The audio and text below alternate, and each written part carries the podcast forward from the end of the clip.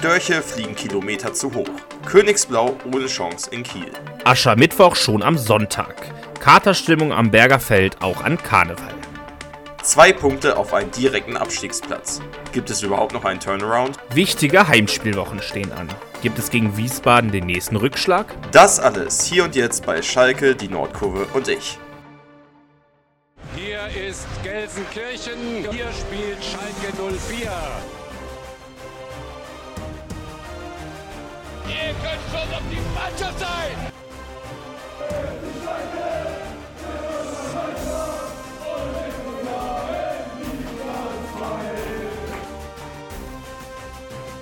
Es gibt gewisse Dinge im Fußball, die sind nicht beeinflussbar.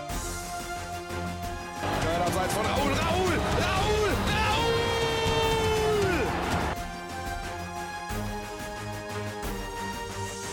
Einfach nur noch irre!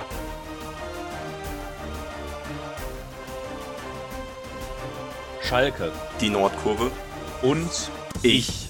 Und damit herzlich willkommen zurück zur nächsten Ausgabe des Podcasts Schalke, die Nordkurve und ich. Nach unserem Auswärtsspiel bei Holstein Kiel am Karnevalssonntag. Äh, wir sind ein bisschen spät dran. Warum? Ganz klar, es war Karneval natürlich. Wir haben ja die Jacke-Zeit genossen, haben es uns aber natürlich trotzdem nicht nehmen lassen, ähm, ja, am Sonntag das Spiel zusammenzuschauen. Ja, und was soll man sagen? Wie ihr es schon in der Überschrift gehört habt, Aschermittwoch war vorgezogen. Heute ist Aschermittwoch. Das heißt, die After-Karnevalszeit äh, ja, ist angebrochen. Die After, der, das After-Karnevals-Down ist auf jeden Fall da.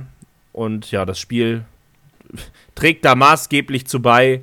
Fürchterliches Spiel, 1 zu 0 Niederlage, 4 Grad, Nebel und Nieselregen äh, im hohen Norden und genauso war dann auch das Spiel als neutraler Fan, wie schon gegen Braunschweig, kaum zu ertragen. Trotzdem wollen wir darüber reden, was denn alles so genau schief gelaufen ist. Und dazu begrüße ich natürlich Felix, der auch hoffentlich Karneval gut überstanden hat. Ja, Glück auf, äh, Grüße nach Köln. Ähm, ja, doch gut überstanden, trifft glaube ich ganz gut. Äh, war nett, bis auf das Schalke-Spiel, hat einen kleinen Knick, glaube ich, in diese ganze schöne, doch sehr fröhliche Zeit gebracht, muss man sagen. Du hast gerade gesagt, gerade für den neutralen Zuschauer, wir haben es wieder ja zusammengeguckt, noch mit einem Kollegen, es ist einfach ein Spiel zum Abgewöhnen. Also, äh, was wir gerade da auf den Platz bringen, also schon seit mehreren Wochen ja, aber das hat mir noch, also es, es hat auch weniger, es, es löst von Spiel zu Spiel, äh, löst es weniger in mir aus, alles so ein bisschen, es, äh, es herrscht eine innere Kälte nach äh, so einer Niederlage. Es ist einfach nur noch bitter und ähm, ja, ich, es, ist, es ist mehr als resignieren für dich einfach. Also du, du sitzt da nur noch vor, guckst dir es an und also du schüttelst ja noch niemals mit dem Kopf und so war ja auch die Reaktion der Fans so ein bisschen nach dem Spiel. Es war jetzt kein äh, Five-Konzert, sondern einfach wirklich Stille. Und Marius Müller hat es ja in einem Interview hinterher gesagt, die können dich nach einem Sieg, können sie, sich, können sie dir zujubeln, nach einer krachenden Niederlage können sie dich auspfeifen und beleidigen. Aber Stille ist das Schlimmste von allen und äh, genau das trifft einfach diese, diese Stimmung gerade im Verein, bei den Fans, äh, bei jedem, glaube ich, der es mit, mit Königsblau hält, gerade ganz gut. Da fehlen einem äh, komplett die Worte und also ich will diese Redewendung, die fällt in unserem Podcast, glaube ich, jetzt immer öfter. Man weiß nicht mehr, was man dazu sagen will. Also irgendwo hört auch, glaube ich, unser Alphabet dann auf. Ja, also irgendwie gewinnt man dann halt trotzdem noch mal gegen Braunschweig so zwischendurch, ne? Und dann ist halt so, wie man es dann irgendwie am besten zusammenfassen kann, zum Leben zu wenig, zum Sterben zu viel irgendwie, ne? Also. Ja, ja. Nur, nur, dass einem jetzt so mittlerweile die Mannschaften ausgehen, gegen die man äh, irgendwie ja punkten kann. Also Ja. ich, ich, ich sehe jetzt nicht, dass wir gegen eine Mannschaft, die äh, ja tabellarisch höher steht als wir, irgendwie noch äh, da die Sterne jetzt vom Himmel spielen. Also ich sehe nur noch auf jeden Fall vielleicht Punkte gegen Rostock und Osnabrück. Am liebsten Sieger, aber ich kann mir auch vorstellen, dass sowas halt auch nicht reicht. Für den Klassenerhalt dann hinterher. Ja, also. Magdeburg hätte ich vielleicht irgendwie mit die Verlosung gehabt. Und wer, wer, steht noch unten? Braunschweig hatten wir schon und Kaiserslautern auch, aber da haben wir 4-1 verloren. Äh, apropos Kaiserslautern. NTV hat es toll geschrieben, 73 Tage Missverständnis. Dimitrios Grabotzis äh, wurde entlassen, äh, trotz Einzug ins DFB-Pokal-Halbfinale in der Liga. Gramozis äh, sechs Spiele, glaube ich. glaube, nee, sieben Spiele. Sieben Spiele, sechs Niederlagen und ein 4 zu 1 Sieg gegen Schalke. Das ist auch wieder, machst du dir kein Bild, ne? Lautern steht unten auf dem Abstiegsplatz jetzt, auf dem Relegationsplatz. Schalke noch 14. aber ach, auch eher Zufall als irgendwie können. Es ist schon. Es war wieder mal ein fürchterliches Spiel, äh, aber ja, was soll man sagen, ne? Ich wüsste halt, also man könnte sich jetzt irgendwie über die Aufstellung beschweren.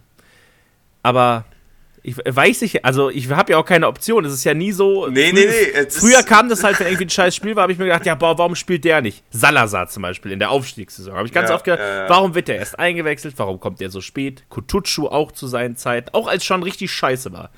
Aber, also inzwischen ist immer, ich denke, die erste Elfen und denke immer so, boah, warum spielen die denn wieder so? Und dann gucke ich auf die Bank und ich sehe keinen, den ich lieber hätte. Das ist halt also wirklich. Ja, ja. Du ist, guckst auf die Bank und wünschst einfach nur so, bitte nicht. ich denke immer, oh Gott, oh Gott, es spielt Kaminski. Ach du Scheiße. Und was sind die anderen Optionen? Timo Baumgartel und Ibrahim Sissé. Ja, bitte nicht. Ja. Naja, du hast es angesprochen, kommen wir zur Aufstellung. Und äh, ja, die Wahrheit, also ein seltenes Bild diese Saison äh, identisch zu der Aufstellung von letzter Woche. Marius Müller im Tor, Innenverteidigung Kaminski und Kadas, rechts Matriciani, links Derry John Merkin, die Doppel-6 äh, Schallenberg und Seguin, dann auf den Halbpositionen wieder Idrissi und Schulinov und vorne den Karaman und Terodde. Also wieder mal ein Top auf der Bank, ähm, der ja zuvor noch sehr viel Spielzeit bekommen hat, sich aber jetzt äh, wieder ein bisschen rausrotiert ist, dadurch, dass Idrissi sich so ein bisschen mehr anscheinend im Training in den Vordergrund spielt. Ja, was soll man sagen? Du hast es gerade gesagt, es ist eine Aufstellung, wo du eigentlich wirklich nicht viel zu meckern hast. Also auch vom ich finde auch das System gut. Ich, ich, ich mag es, wenn wir mit Doppelspitze spielen. Ich, ich finde es gut, dass wir diese Halbposition da haben, wo du dann mal ein bisschen mehr auf den Flügel gehen kannst, wo du doch dann vielleicht mal ein Spiel zentraler aufbauen kannst. Es gibt so viele Möglichkeiten, die dieses äh, ja, 4-2-2-2 irgendwie bietet. Aber irgendwie äh, also kriegen wir es hin, das Schlechteste daraus zu machen. Und äh, ja, also es ist, es ist, es macht mich sprachlos. Ja, ich weiß auch wirklich wenig, was ich sagen soll. Als Beispiel nehmen wir die rechte Abwehrseite. Äh, wir haben ja extra, wir haben ja alle geschrien, wir brauchen einen Rechtsverteidiger. Brunner war jetzt gesperrt. Ähm, beziehungsweise war, war im, im, Spiel gegen Braunschweig noch gesperrt, jetzt nicht, war aber unter der Woche irgendwie länger krank, hat es deshalb nicht geschafft, rechtzeitig fit zu werden.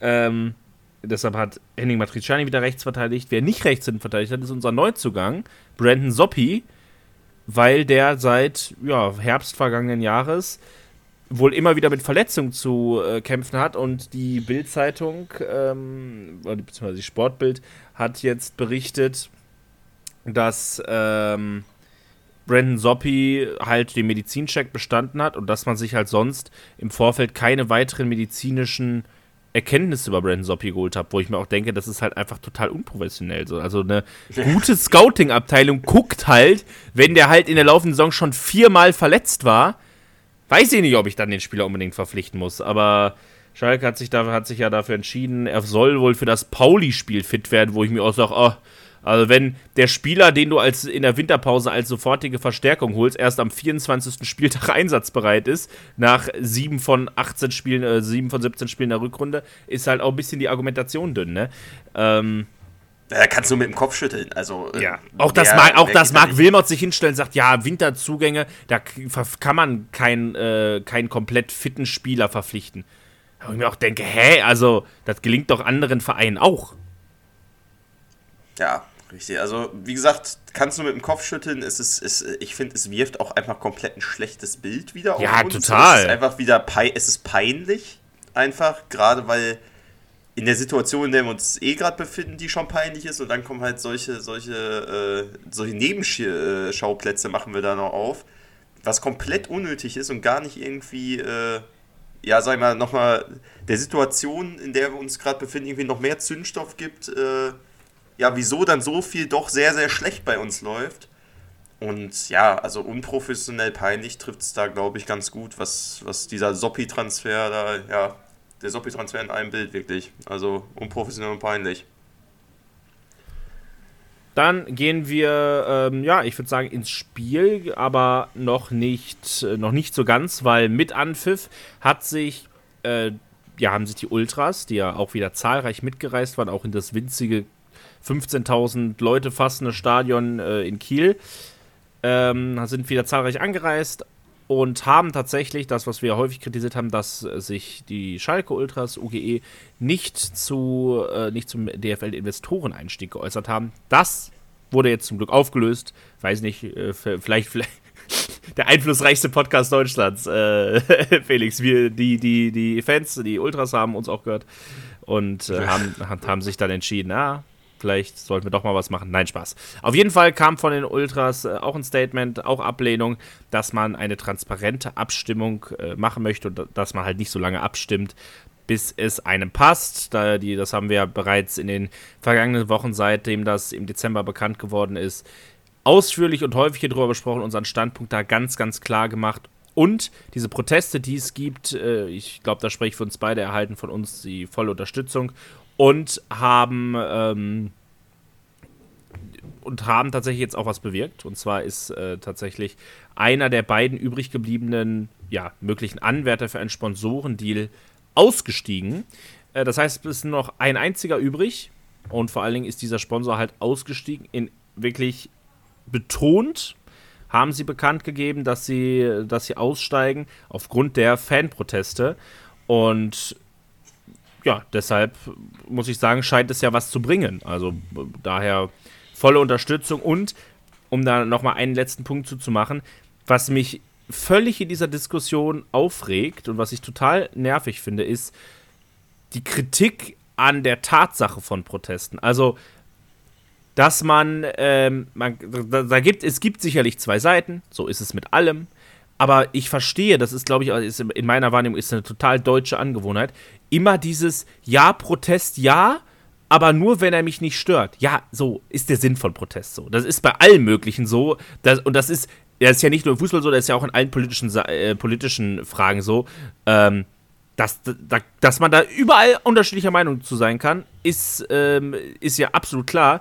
Aber äh, das Argument, ah, der, der Bahnstreik, das stört mich ja. Äh, ja, soll's. Da, dafür ist das da. Die, also, die Fans können ja gerne, wenn ich auch einen Jörg Dahlmann, Sky, ehemaliger Sky-Kommentator, äh, wenn ich den da, wenn ich den da höre, wie er sagt, ja, äh, sie dürfen ja skandieren, aber nicht das Spiel unterbrechen. Ja, dann hätte sich, würde sich nichts ändern. So, Protest ist halt immer unbequem. So, kommt, also man kann, man, man, kann, man kann das anders sehen, das ist okay, aber man kann doch nicht kritisieren, dass die Leute halt unangenehm auffallen wollen. Weil das hat Effekte hätte wie man, hätte man Sky kann keine, kann, kann keine, Sky kann plötzlich keine Werbung mehr in der Pause senden. Die kriegen kein ja. Werbegeld.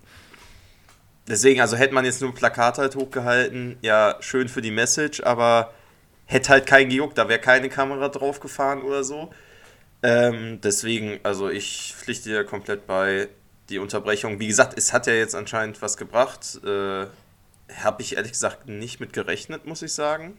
Ich dachte, dass das wieder so ein Ding ist, was dann versandet, aber jetzt wurde das mal wirklich konsequent auch mal durchgezogen. Und äh, ich glaube, das wird auch bis zum Ende der Saison so weitergehen, bis das äh, bis es Neuwahlen gibt ähm, und dann äh, das Ding halt auch abgesägt wird. Also ja.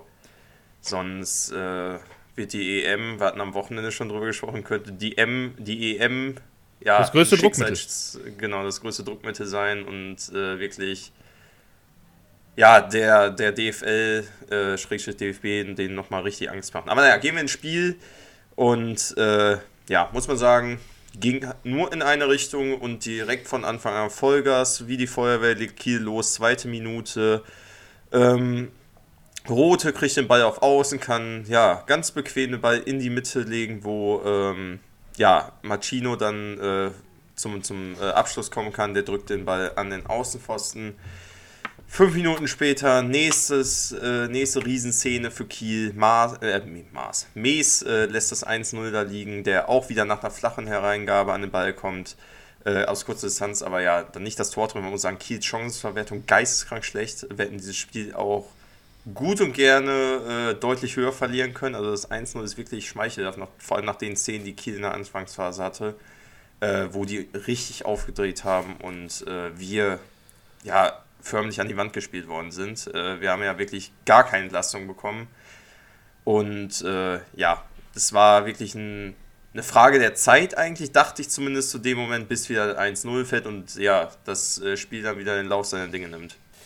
Ich muss sagen, also nach ganz, ich würde es noch härter formulieren, also nach sieben Minuten müssen wir 2-0 zurückliegen. Es gibt in der zweiten Minute die Riesenchance und in der siebten auch nochmal, hast du ja gerade erzählt. Und bei beiden, bei beiden Szenen ist es wieder, also defensiv wirklich eine Katastrophe. Vor allen Dingen beim, äh, ich finde, die Szene in der siebten Minute ist sogar noch die größere Chance, weil der Ball ja, da liegt der Ball ja wirklich zentral vorm Tor. Also, ich weiß auch nicht, wo der den da hinpölt, keine Ahnung. Ähm, aber auch Kaminski, dass der, der tritt da halt in der Mitte einfach am Ball vorbei. So, so dass äh, dadurch, dass das Konzept erfreulicherweise bei euch ganz gut ankommt, äh, dass wir Screenshots und zur Untermalung dieses Podcasts ähm, ja, Bilder in unsere Instagram-Story packen, ähm, kommt bei euch sehr, sehr gut an. Das werden wir deshalb auch weiterhin so machen. Ich suche ein Bild raus, wo man das ganz gut sieht. Also, wie weit auch Kaminski wieder vom Gegenspieler wegsteht. Es ist unglaublich. Da ist so ein Unsicherheitsfaktor da drin. Es ist wirklich Wahnsinn. Also, Carlas ist da noch im Vergleich das geringere Übel, auch wenn der ehrlich gesagt bei, bei der ersten Szene auch total irgendwie auf der Torlinie rumsteht, wo ich mich auch frage, was er da macht. Aber ja.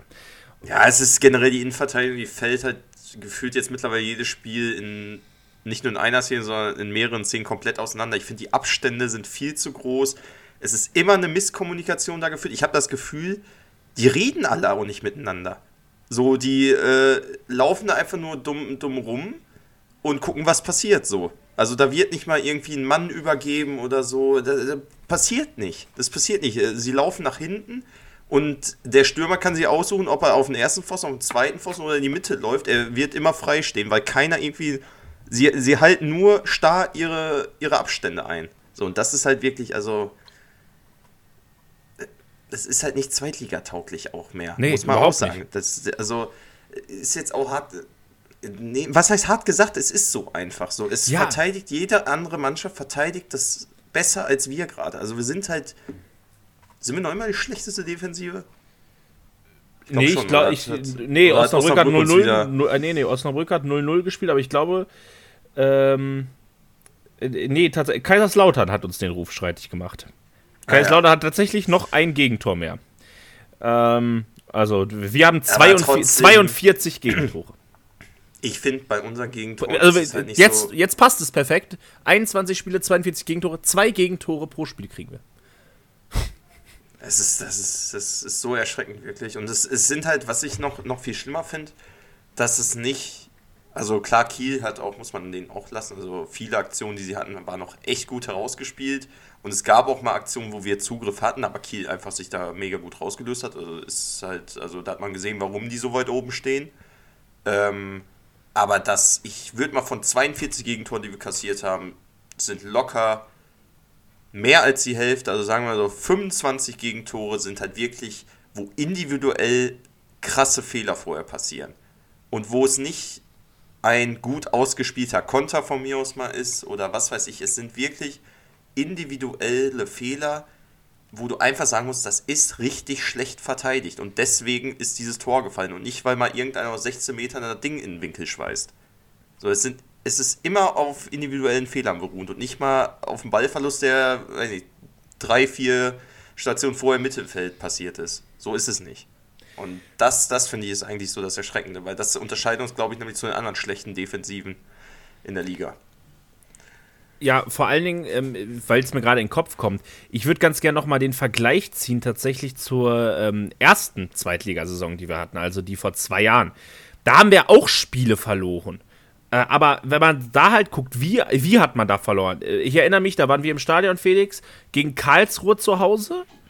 Ähm, wo Wanizek in der 89. Minute den Ball halt aus 25 Metern in den Knick jagt. Ja, das ist bitter und ja, das war auch ein ganz schlechtes Fußballspiel von uns, aber das kann man halt mal verlieren. Dann denke ich an Rostock, wo wir dann dreimal zurückkommen, eine Ecke hinten äh, irgendwie nicht kriegen in der letzten Minute und dann im Gegenzug das entscheidende 4-3 fällt. So.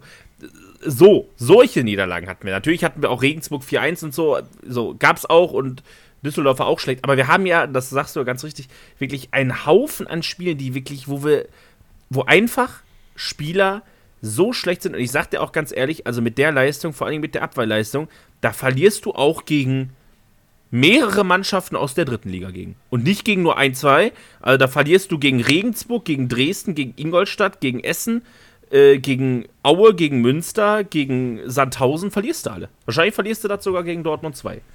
Also, muss, muss, man, muss man ganz klar sagen, es ist Ja, wirklich, also ja, ja. So weit weg von, von dem, und du sagst halt, äh, gegen wen soll man gewinnen? Aber wir gehen weiter im Spiel. Ähm, weil jetzt auch mein, mein Eindruck schon war beim Gucken, dass es so schlecht ist und dass wir, dass das Spiel so auf ein Tor geht, habe ich in der 22. Minute, ich habe auf die Uhr geschaut, 22. Minute, ähm, mir die aktuellen Statistiken von FB Ref angeguckt, die immer, äh, haben wir ja hier schon häufiger erwähnt, immer sehr gute Statistiken haben und äh, ja auch mal so ein bisschen ja, abseitigere Statistiken als Ballbesitz, Torschüsse und so. Ähm, da wollen wir euch natürlich auch mal mit versorgen. Und äh, also ist es so, in der, wir hatten in der 22. Minute ganze zwei ähm, Carries, nennt sich das, in der gegnerischen Hälfte. Das ist sowas ähnliches wie Ballkontakte, nur bei Carries werden halt diese Sachen rausgerechnet, die unkontrolliert sind. Also wenn wieder äh, Kaminski den Ball blind nach vorne pölt und Terodde da den Ball an den Kopf kriegt und wir den Ball verlieren, zählt es halt nicht, weil was bringt uns da dieser Ballkontakt in der gegnerischen Hälfte, nur weil der einmal angeschossen wird. So. Ähm, also wirklich die Ballkontakte, die unter Kontrolle erfolgen und da hatten wir in 22 Minuten zwei Stück.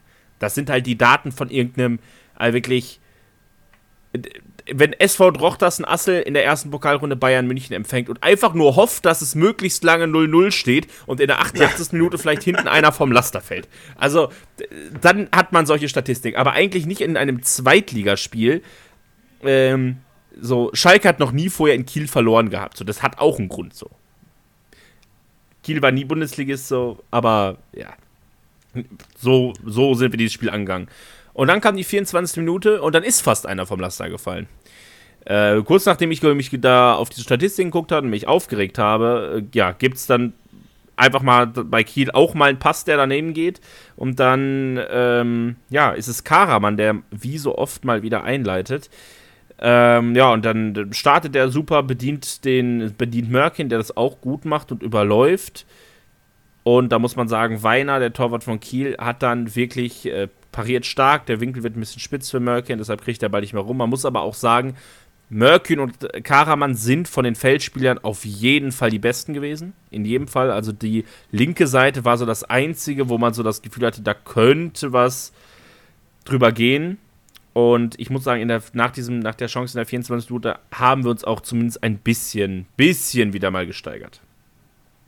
Ja, auf jeden Fall. Also man hatte dann ein bisschen mehr Ballbesitzphasen auch, die ja vorher wirklich äh, Mangelware waren. Also ich glaube, wir haben mal ab dem Zeitpunkt dann, das war so ein kleiner Weg-auf-Moment für uns äh, und auch ein Moment für Kiel, wo sie dachten, oh, okay, wir können jetzt nicht Vollgas nach vorne spielen, weil vielleicht, wie gesagt, äh, kommt Schalke dann doch, wenn man konnte, aber dadurch konnten wir das Spiel ein bisschen beruhigen, heißt aber nicht besser machen, bin ich auch ganz ehrlich. Also dann hat man sich mal zwar in der gegnerischen Hälfte mal ein bisschen hinten an der Mittellinie rumgespielt, äh, den Ball ein bisschen zirkulieren lassen, aber jetzt wirklich ohne mal ein Risikoball in die Tiefe, also Tiefe wie immer in unserem Spiel einfach nicht vorhanden.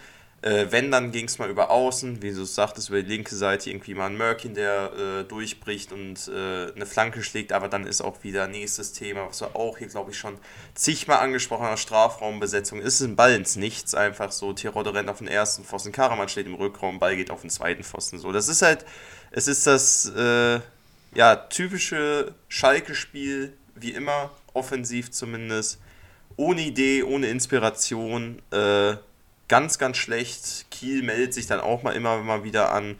Gerade Skripski, äh, Eckschalker, der fand ich mit der beste äh, Kieler war auf jeden Fall, der da immer mal wieder aufdreht, sich im Mittelfeld die Bälle holt und äh, ja, im Gegensatz zu uns die Tiefe sucht mit Porat im, im äh, Zusammenspiel. Ja, so ist das Spiel dann irgendwie Richtung Halbzeit getröpfelt, 40. Minute. Merkin holt sich noch die gelbe Karte ab, äh, ist seine fünfte, dementsprechend gesperrt gegen, ähm, gegen Wiesbaden jetzt am Wochenende. Also da müssen wir dann auch wieder ein bisschen mal improvisieren, was dann äh, in unserer Abwehr dann passiert. Ich bin gespannt. Ähm, denke, Aurian wird wieder zurückkommen dann, wo ich auch wirklich nicht verstehe, warum der irgendwie so komplett jetzt äh, vernachlässigt wird. Die letzte, Weil also die, das die einzige Position ist, wo, wo wir teilweise ja doppelt besetzt sind, gut. Also ich finde Merkin, den, der kannst du auch nicht rausnehmen. Ich finde, der ist nee, nee, nee, die, der Einzige, der noch einigermaßen okay ist in der Abwehr. Aber ich, ich aber das ist schon wieder auch dieses, dieses schlechte Scouting dann auch wieder, was, oder die schlechte Kaderzusammenstellung so. Die einzigen zwei guten Spieler, oder Karaman vielleicht noch mit reingerechnet, aber jetzt auf der Position, die einzigen zwei guten Spieler rennen halt hinten bei uns auf der linken Seite rum. Das kann ja auch nicht sein. Ja, aber das, das Problem ist halt, du könntest, ähm, du könntest halt theoretisch Fünferkette spielen mit Merkin als linken Innenverteidiger ja. und Auejan äh, links Außenverteidiger. Da bräuchtest du halt aber einen Schienenspieler, der auf der, also auf der rechten Seite spielen kann. Und wenn Brandon Soppi halt erst wieder da irgendwann im März zurückkehrt, also Matriciani auf gar keinen Fall. Und als ich gesehen habe, wie äh, und Schulinov bitte als Flügelspieler 1860 auf gar keinen Fall. Und als ich gesehen habe, wie Kabadai verteidigt hat in der zweiten Hälfte, kommen wir gleich noch zu, da, also da, wir haben wirklich einfach keine Option. Es geht einfach nicht anders. Und was wäre dann die andere Option, das als asymmetrisches System zu spielen?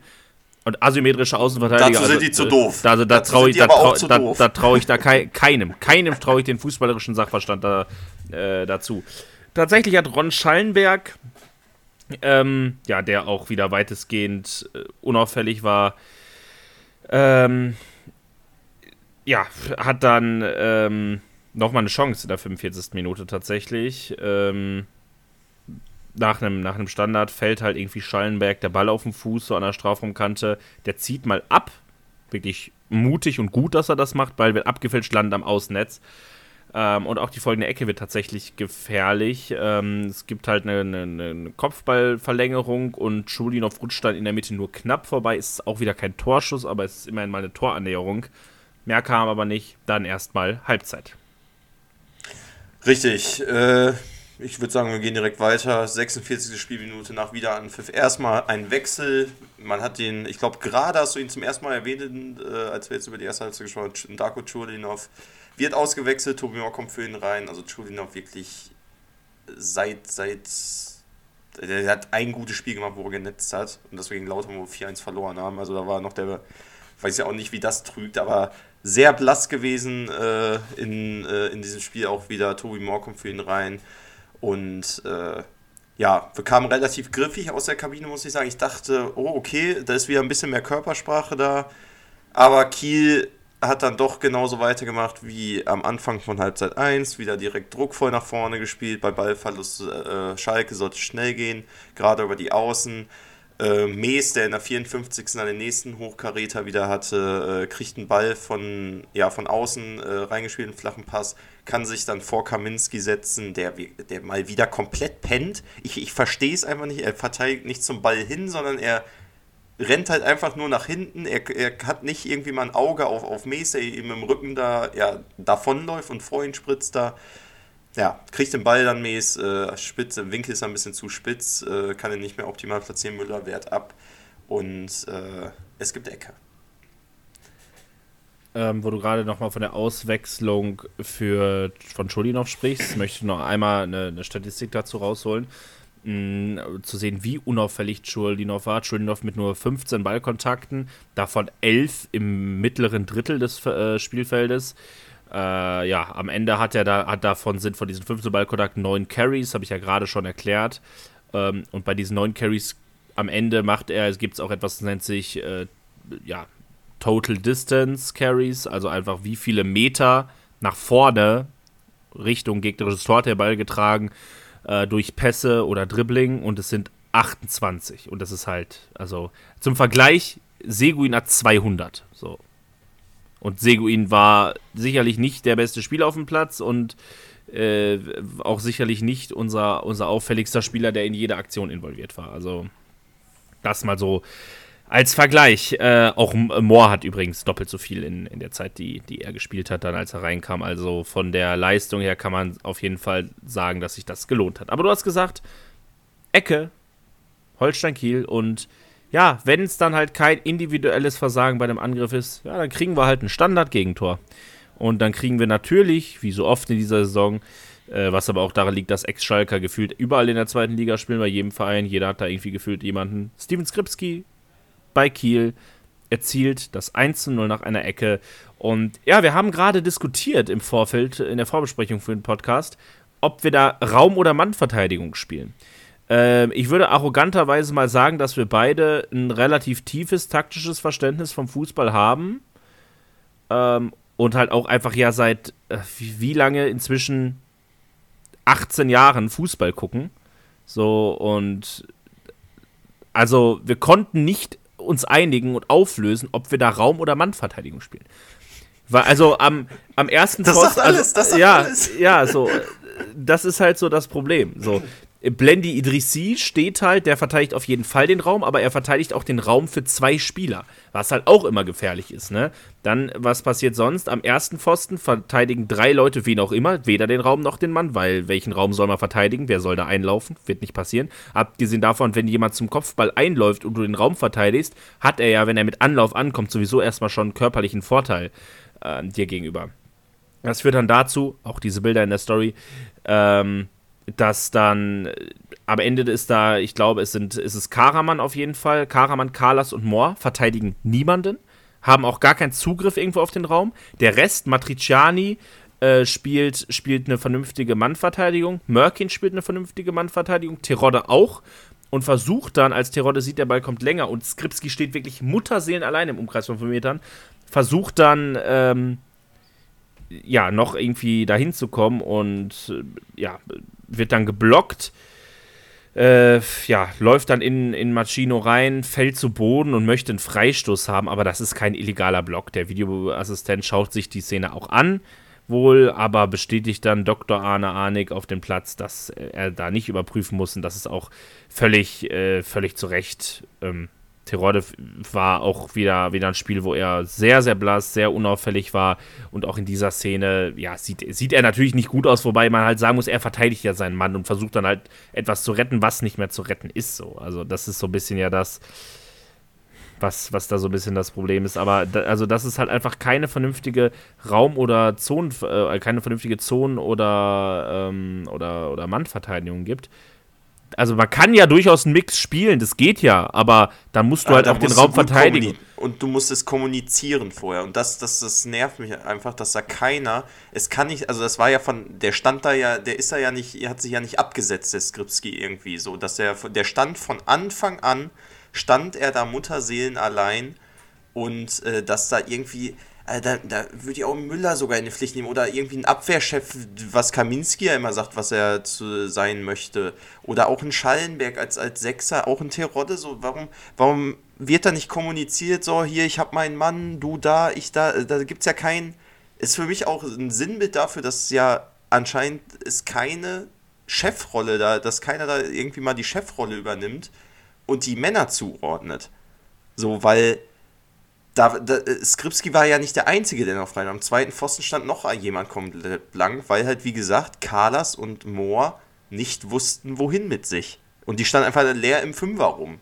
So, und äh, das ist halt wirklich so ein Ding, da, darf nicht passieren. Und für mich auch einfach, wie gesagt, ich hatte es gerade gesagt, ein Sinnbild dafür, äh, wie wir aktuell halt spielen. Dass einfach da, wenn, wenn du da besser kommunizierst, fällt dieses Tor nicht einfach.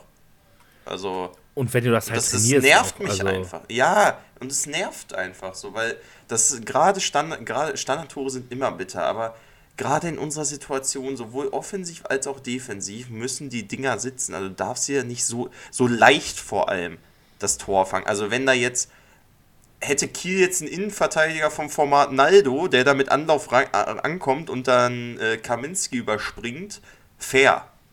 Ist okay. Ja, aber auch da, aber, das ist ja mein Ding. Dann verteidigen die als Zone gegen so Leute, wo du, wie gerade erklärt, da kommt, der, kommt da der Spielertyp nach Naldo. Das passiert jetzt in dem Fall nicht, aber es hätte halt absolut passieren können.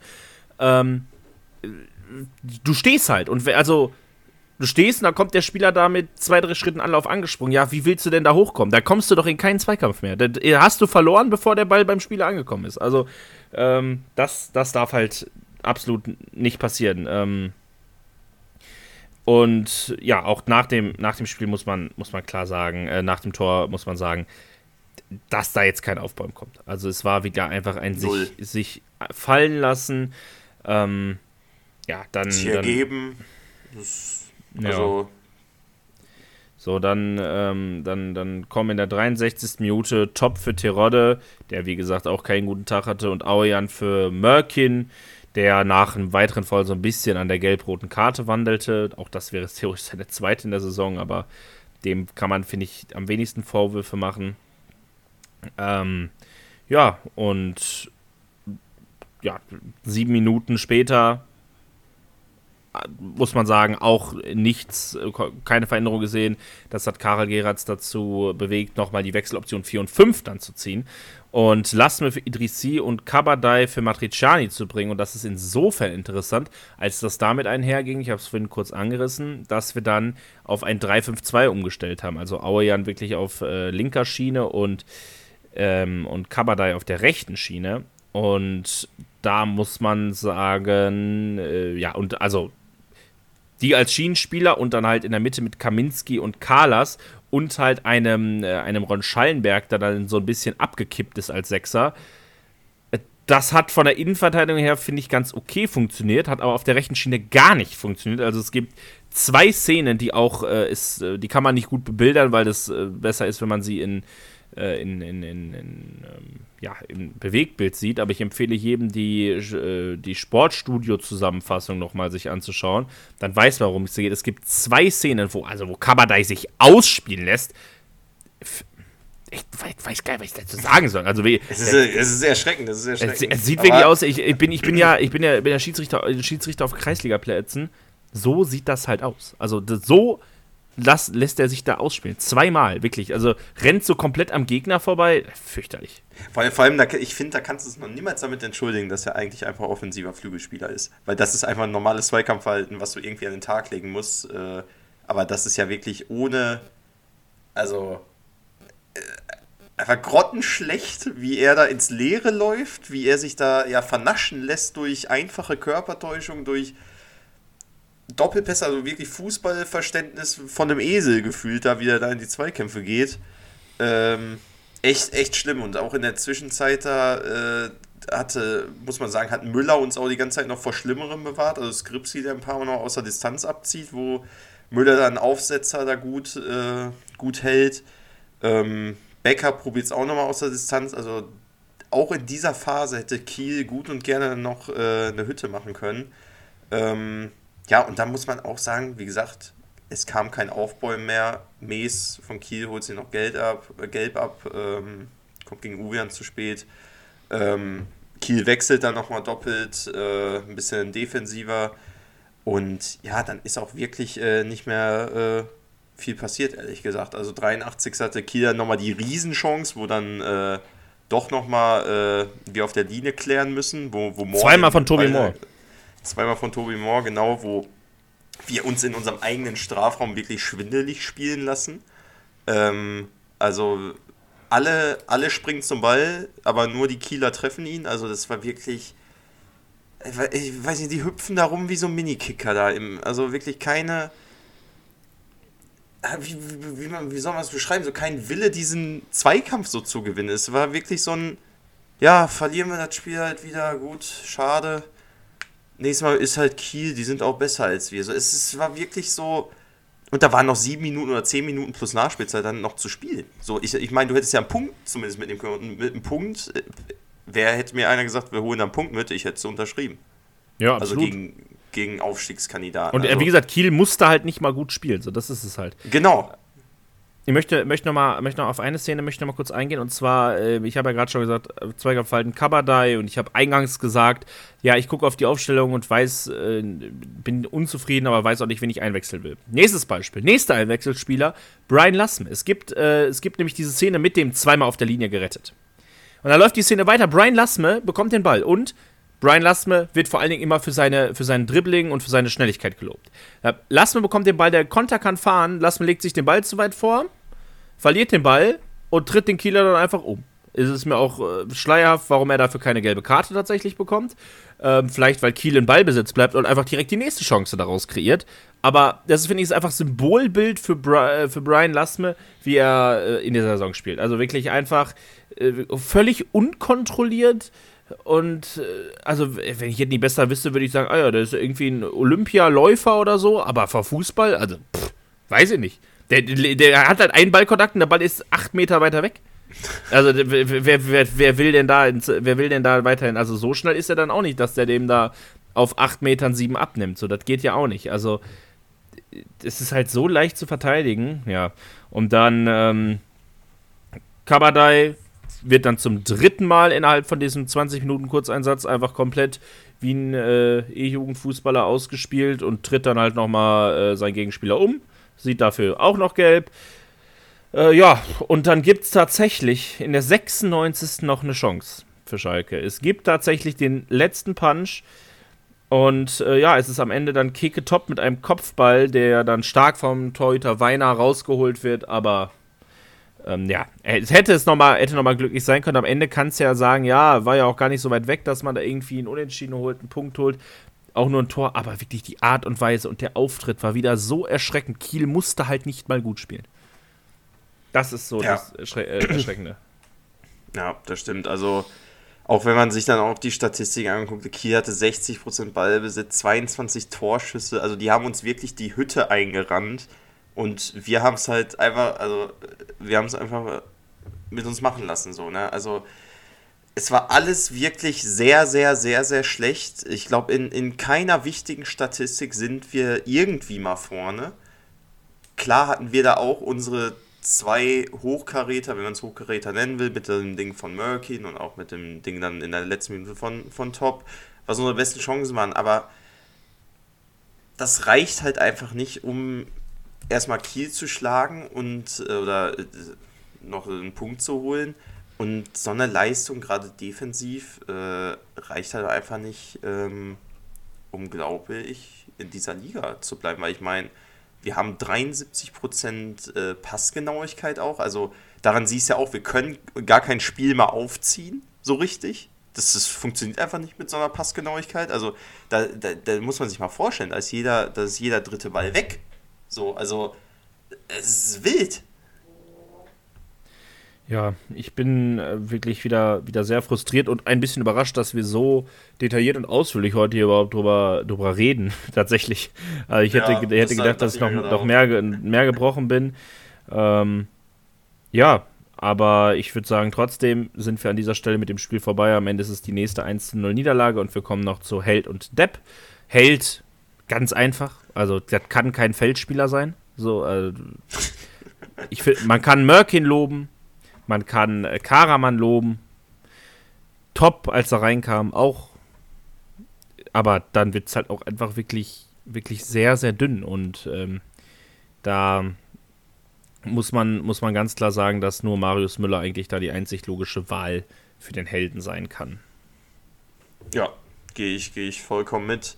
Beim Deppen, ja, da gab es dementsprechend dann deutlich mehr Auswahl muss man sagen. Also äh, die ganze Abwehr, jetzt Murky mal ausgenommen, auch, auch, auch unser Mittelfeld sehr blass gewesen. Ich meine, Chulinov, der hat gar nicht stattgefunden, aber ja, am Ende ist die Wahl dann, glaube ich, doch wieder auf äh, Kaminski gefallen, der halt, also er ist halt auch wirklich so, dass das, äh, das Symbolbild für unsere Abwehr gerade was der da teilweise für. Der bringt Unsicherheit für, rein, das ist das Allerschlimmste. Für Dinge rein, genau. Und das mit der Prämisse, dass er immer auch, er hat ja auch den Anspruch an sich selber, dass er da der Chef sein möchte.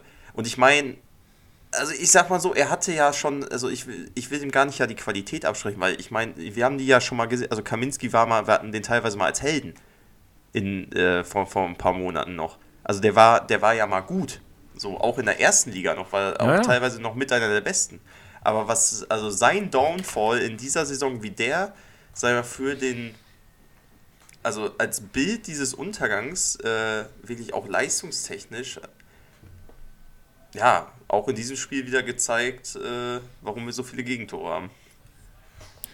Absolut, kann man sich, glaube ich, darauf einigen. Ich denke, da werden die wenigsten irgendwie widersprechen.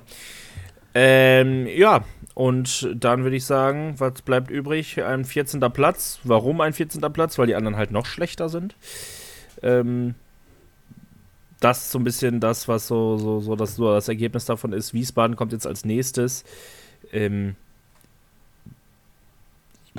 zu Hause sind wir besser, ja, aber ja, trotzdem irgendwie hat man aktuell, äh, finde ich, ein, find ich, ein ganz schlechtes Gefühl. Es ist halt, halt, es kommen jetzt halt so ein bisschen die Heimspielwochen. Also von den nächsten vier Spielen sind halt drei Heimspiele. Äh, nur Magdeburg auswärts.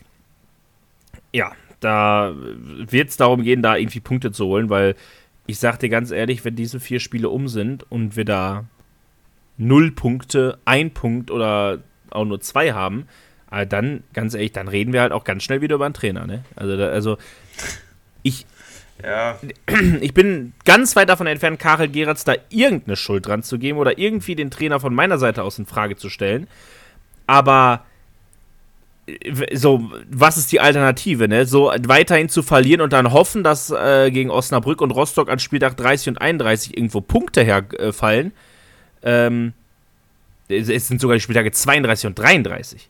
Also stell dir vor, du verlierst die beiden Spiele. Und da, also dieses Risiko ist halt nicht, ist halt nicht zu tragen und ähm, deshalb wird darüber geredet werden. Ich hoffe nicht. Ich glaube, dass es auch noch ein bisschen dauert. Marc Wilmots hat jetzt ja nochmal bekräftigt, dass, äh, ja, dass, dass Gerards fest im Sattel sitzt.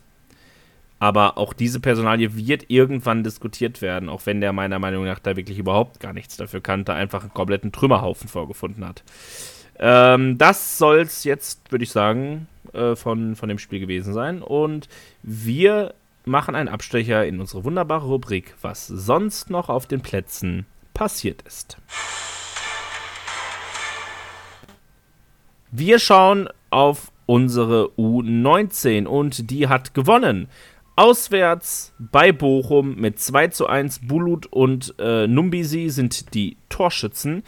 Ähm, der 2-1-Auswärtssieg katapultiert uns auf Platz 2 an Leverkusen vorbei und heißt im Umkehrschluss auch, dass, wenn das so bleibt, dass wir in, ähm, ja, in der sozusagen Endrunde und in der Meisterschaft, da dürfen immer die ersten beiden aus West, Nord, Süd und, äh, und Ost drin spielen, ähm, dass daraus, also dass wir da aktuell für qualifiziert wären, mit damit, dass wir Leverkusen überholt haben.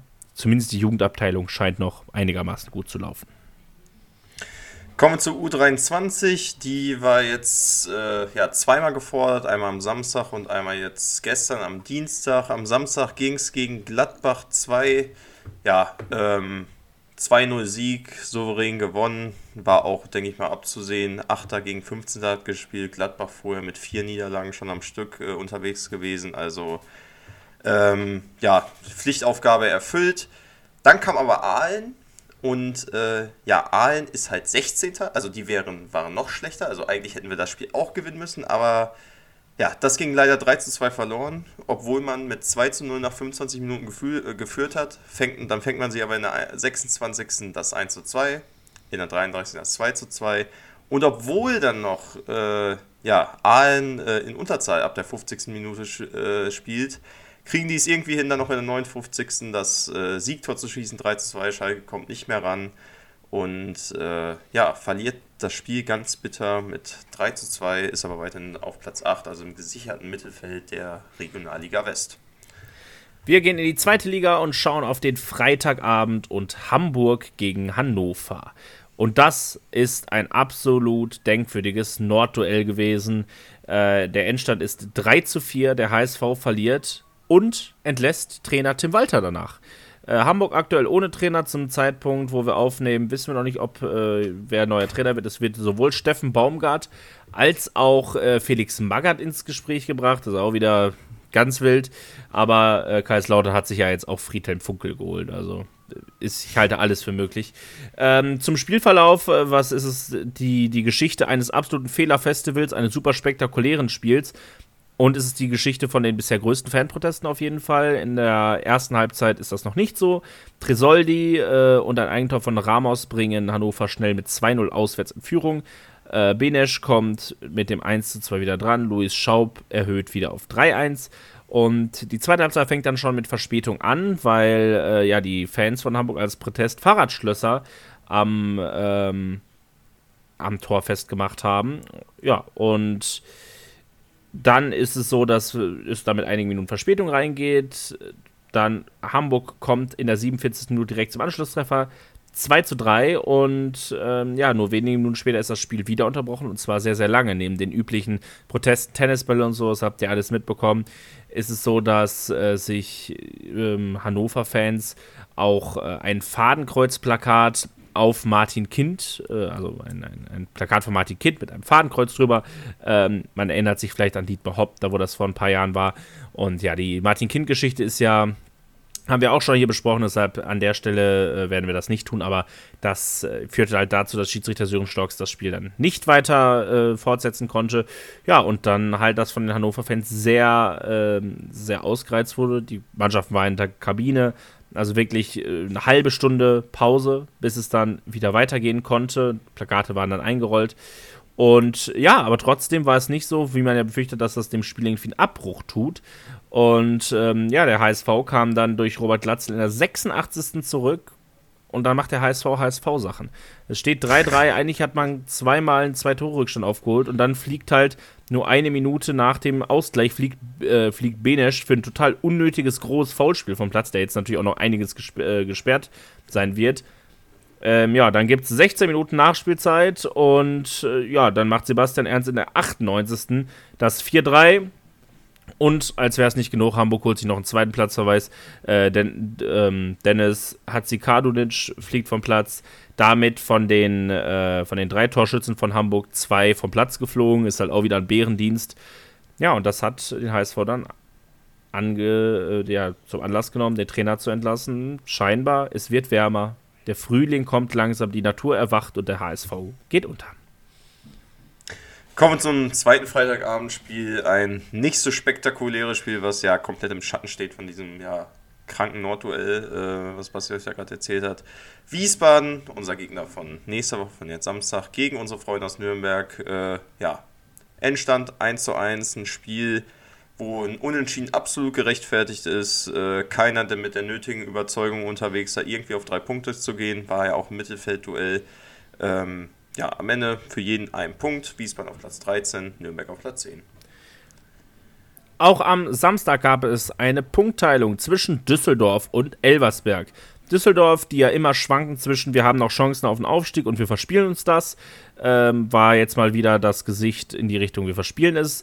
Äh, Johannessen bringt Düsseldorf zwar in Führung in der 19. Minute, aber Boyamba gleicht aus in der zweiten Halbzeit und in der 90. fällt sogar noch das 2 zu 1 für Elversberg, wird aber vom Videoassistenten durch, aufgrund einer knappen Abseitsstellung zurückgenommen.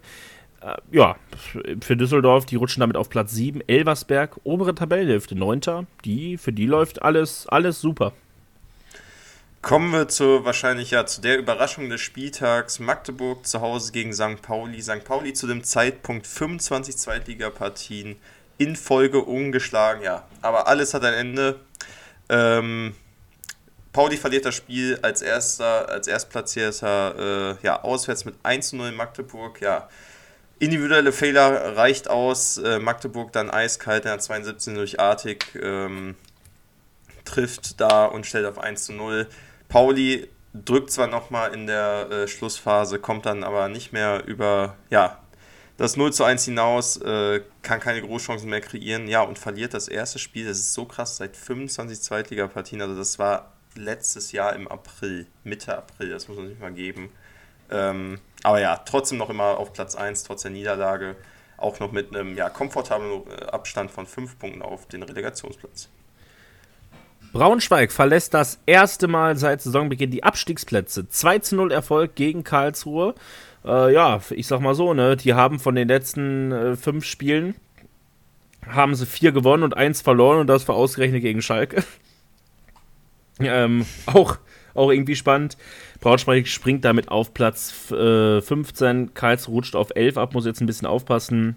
Ähm, Kurucay per Elfmeter und äh, Bicakcic machen die Tore. Im Topspiel der zweiten Liga heißt, hieß es Lautern gegen Paderborn. Ja, und Paderborn besiegelt das Ende für Dimitrios Gramotzis, äh, gewinnt das Spiel mit 2 zu 1, äh, obwohl Lautern noch in der dritten Minute ja den Schnellstart erwischt, durch der Wedi in Führung geht, aber Kinzombie und Muslio in der zweiten Hälfte äh, stellen auf 2 zu 1 für Paderborn. Äh, ja, Paderborn jetzt mit 34 Punkten auf Platz 6. Das sind drei Punkte auf Hamburg, die auf dem Relegationsplatz äh, sich befinden. Also Paderborn klopft mal wieder leicht an. Wer das zwar immer noch tut, jetzt aber einen Rückschlag erleiden musste, ist äh, Kräuter Fürth. Die konnten die Patzer der Konkurrenz nicht nutzen äh, und verlieren zu Hause gegen die Hertha aus Berlin mit 1 zu 2. Ähm, für Hertha trifft Marc-Oliver Kempf zweimal und verletzt sich dann wohl etwas schwerer. Äh, Brahim Grota mit dem zwischenzeitlichen Ausgleich und nächster Rückschlag auch für Hertha ist, die, ist der Platzverweis für Niederlechner in der 90 plus 10. Auch wahnsinnig unnötig gewesen, aber ja, dadurch äh, Hertha jetzt auf Platz 8 am Ende mit dem Sieg. Konnte sich auf jeden Fall jetzt in die obere Tabellenhälfte schieben. Ähm, ja, für Fürth als Vierter aber noch alles drin.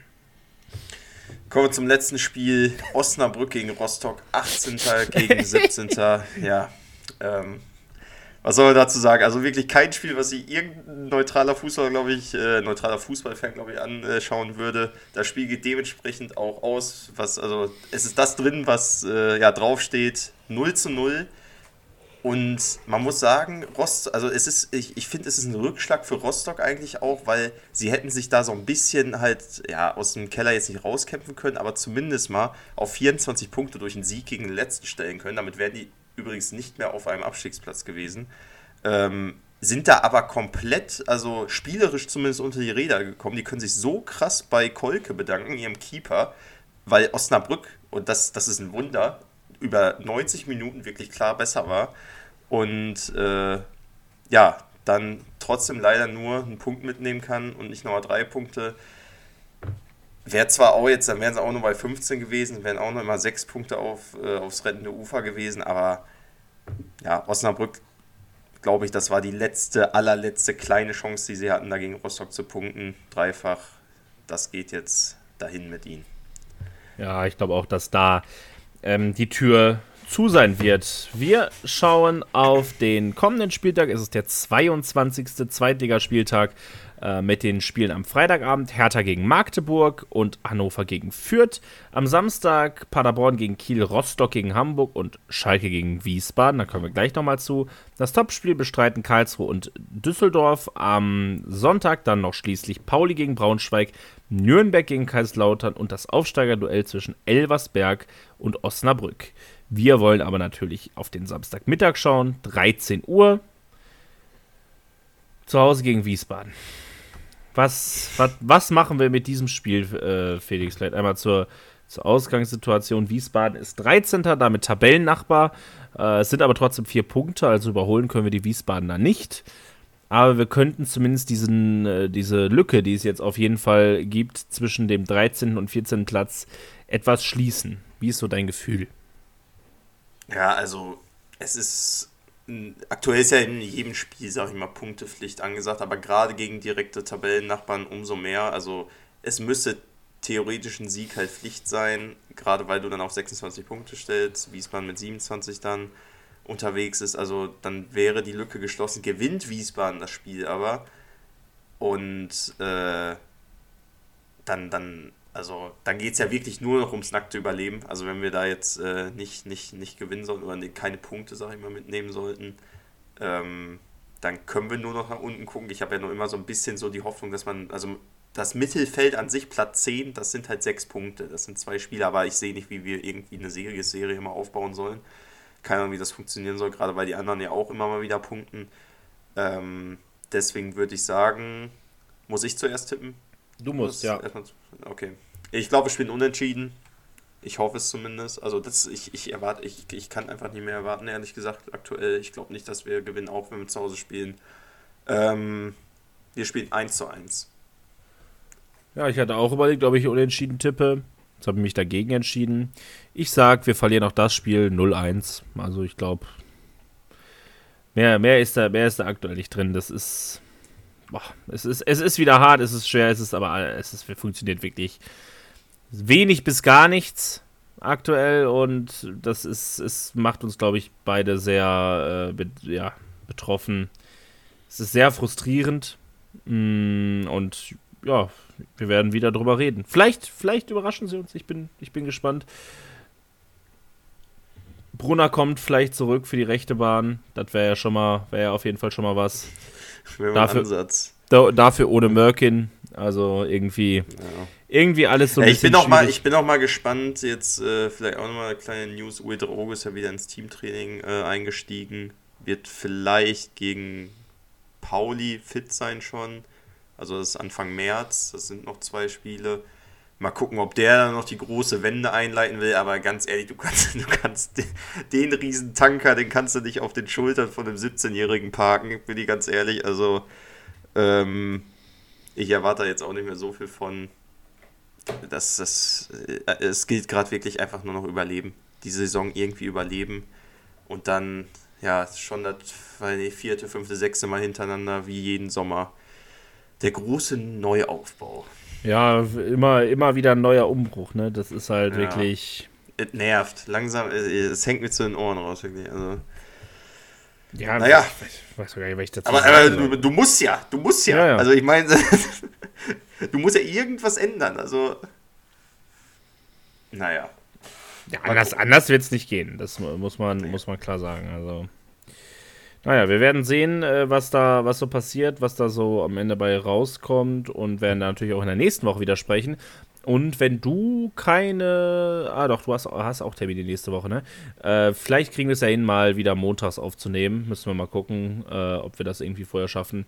Ansonsten endet die Klausurenphase für uns nach dem kommenden Spiel. Also werden wir danach wieder pünktlicher sein ähm, und euch dann schon bereits am Montag und nicht erst am Mittwoch äh, ja, äh, versorgen mit unseren Eindrücken, mit unserem Rückblick auf das, äh, auf das vergangene Spiel. Denkt dran, abonniert uns gerne auf Instagram, wenn ihr noch ein, äh, eine sowohl Vorschau sehen möchtet, als auch äh, ja, eine, eine, Untermalung von dem, was wir hier so erzählen, damit man sich das ein bisschen bildlich besser vorstellen kann. Äh, empfehlt diesen Podcast gerne weiter, wenn es euch gefällt. Lasst uns eine gute Bewertung da und dann wünschen wir euch eine schöne Woche. Kommt gut durch die Woche und ja, wir sehen uns hoffentlich mit einem Sieg nach Wiesbaden wieder. Bis dahin, macht's gut, Glück auf und ciao, ciao.